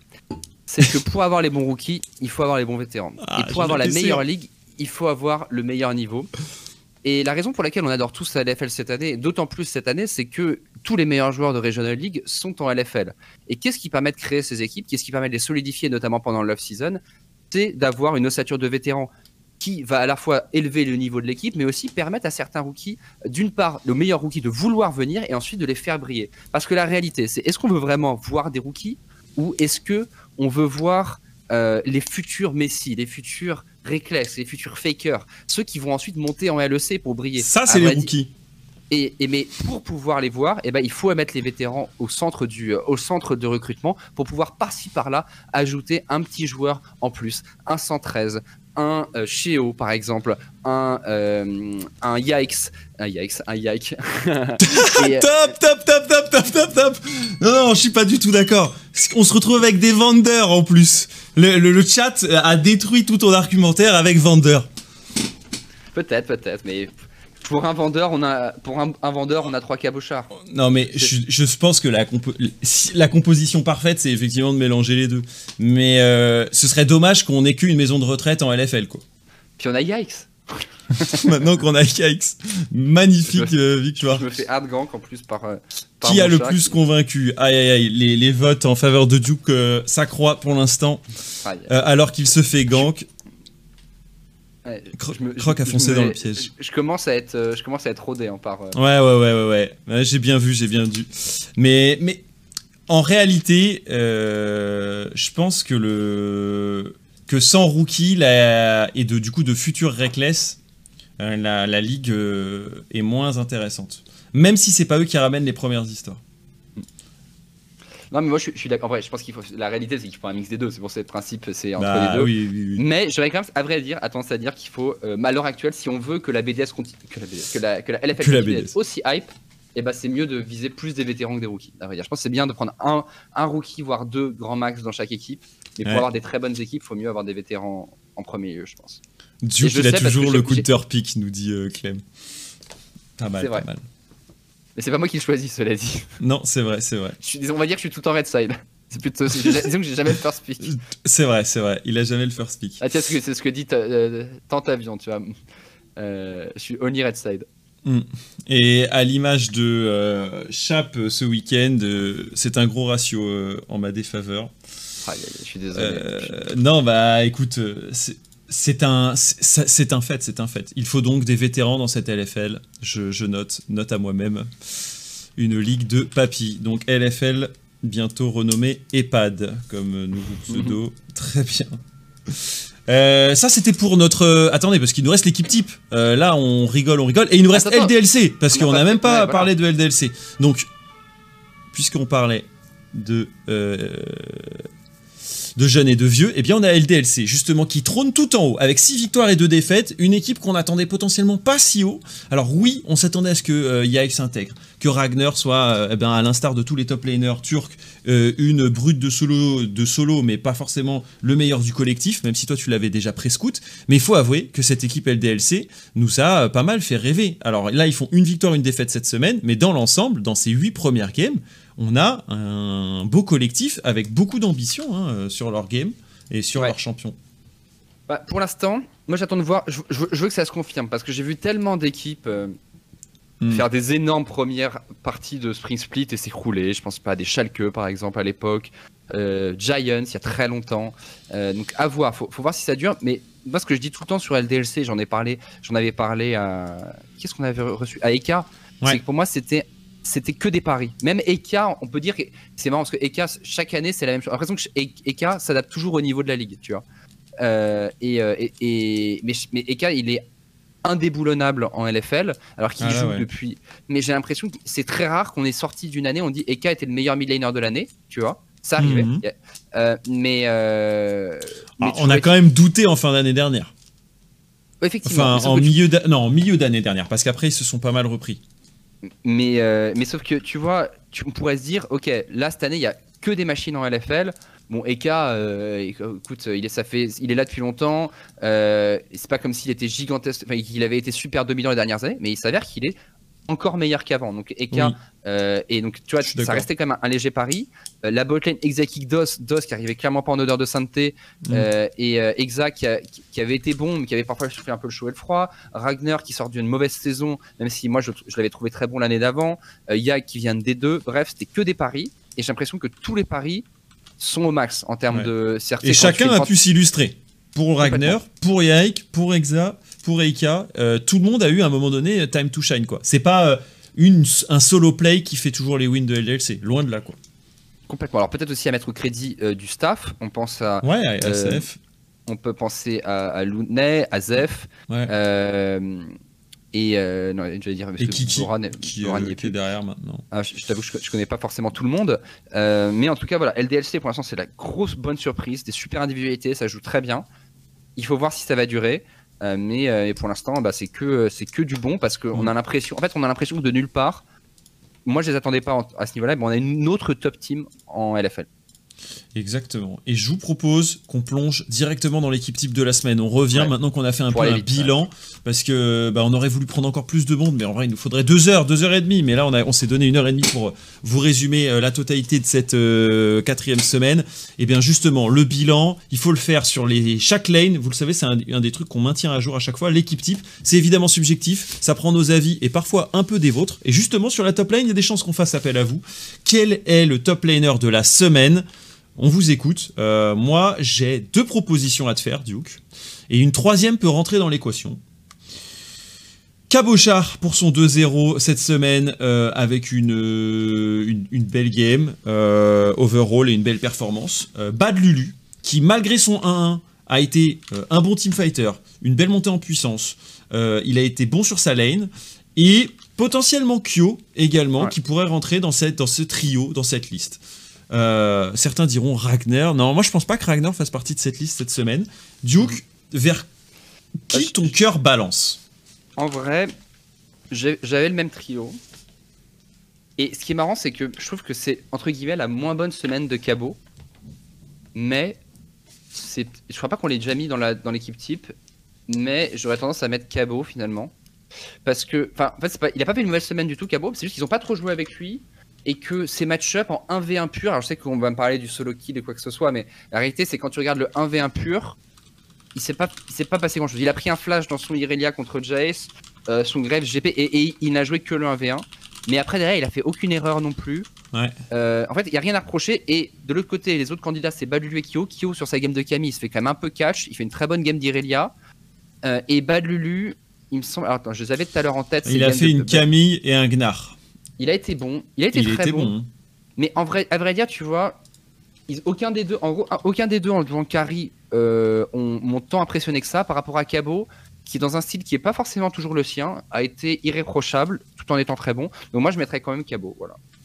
Ça se joue à pas grand chose, je pense. hein, parce que c'est Ouais. enfin, pour moi, euh, l'effort collectif de, de casser, je dirais que évidemment, il se fait encore plus facilement avec un grand cabot. Mais je dirais que côté Mirage et Yandra, Badlulu, s'il est pas là, surtout sur sa game Camille, il n'y a pas un, un challenge de fou, quoi.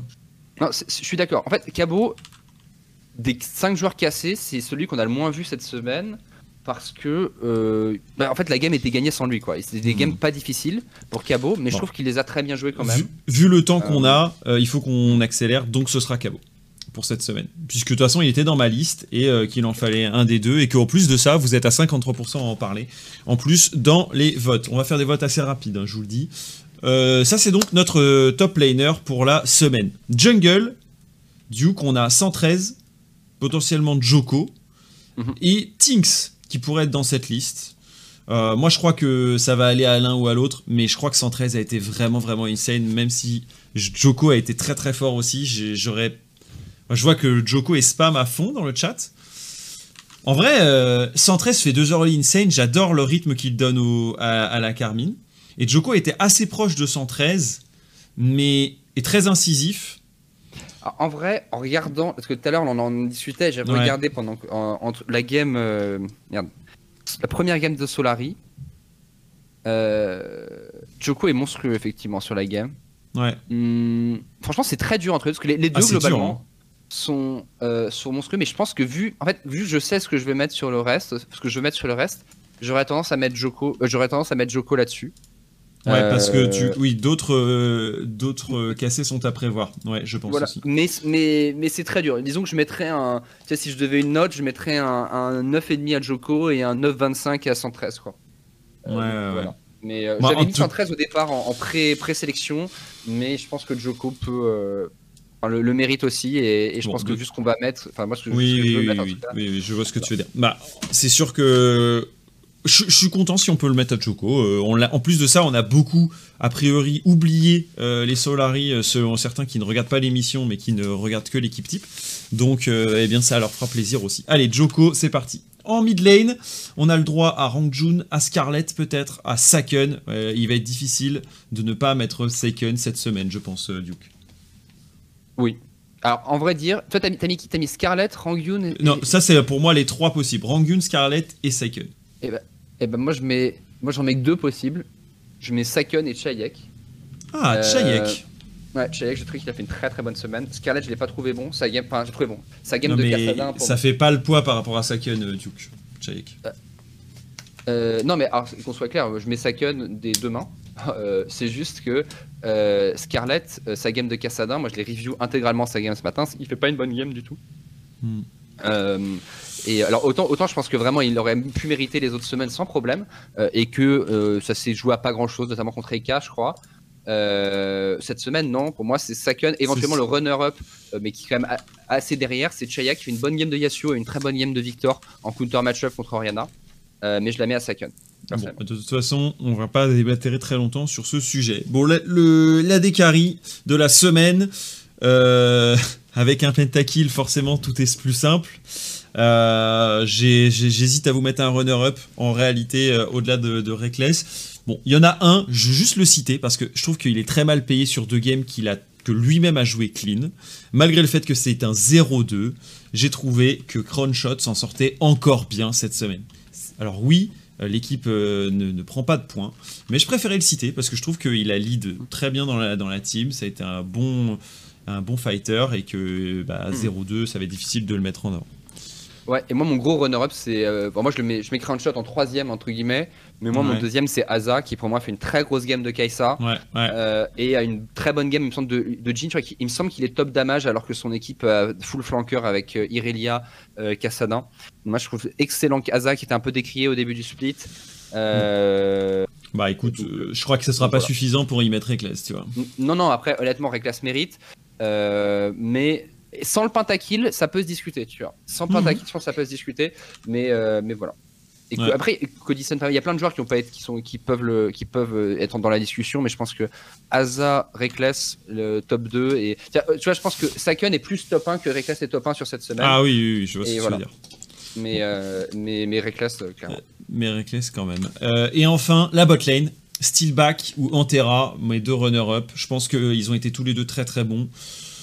Euh, Steelback, euh, parce que si Solari win, c'est aussi euh, grâce à lui, avec une, une macro assez réprochable, un bon lead. il a carré aussi pas mal de fights. J'ai vraiment aimé ce qu'a fait Steelback. Et, et Antera aussi. Hein. Donc, toi, j'imagine que tu as un cœur qui balance d'un côté ou de l'autre?